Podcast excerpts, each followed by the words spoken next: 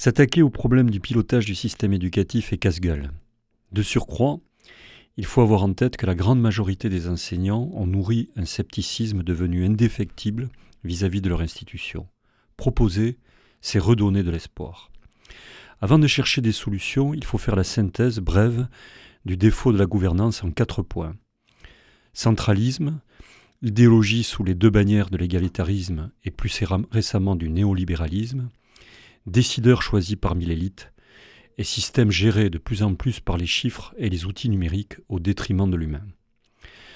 À cela, il faut rajouter que l'échec vient aussi plus profondément du cœur de la société, où le rapport au travail évolue mal, où les cerveaux sont excités par les émotions proposées par les médias, et enfin où la fracture sociale figure dans la liste des problèmes.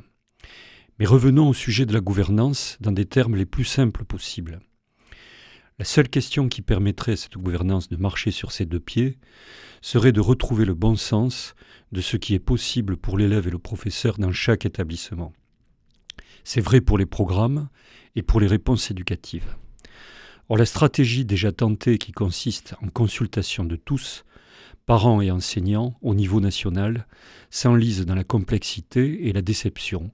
Ce ne peut être non plus une politique complètement décentralisée, partiellement tenté autour du socle de compétences en 2010, qui se heurte aux limites du temps de travail que l'on peut accorder à cette conception et aux limites des pratiques de tout collectif où les identités de chacun l'emportent sur les objectifs.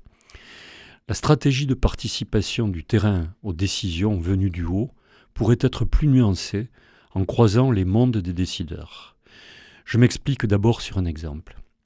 Pour les programmes, il s'agirait de croiser un groupe d'experts constitué d'universitaires et de professeurs de classes préparatoires et un groupe de professeurs tirés au sort dans la discipline, professeurs qui ne seraient surtout pas la fine fleur des pédagogues, mais des professeurs lambda qui fréquentent des élèves lambda. Ensuite, il conviendrait que pour chaque discipline, on croise une dizaine de groupes avec cette composition, avec des typologies de profils d'établissements différents, et enfin organiser les synthèses. L'idée est de créer une synergie entre le haut et le bas pour articuler l'exigence aux réalités sans prétendre faire participer un million d'enseignants. Nous poursuivrons dans la prochaine émission une formulation d'autres suggestions de pilotage pour réconcilier le réel et les décisions.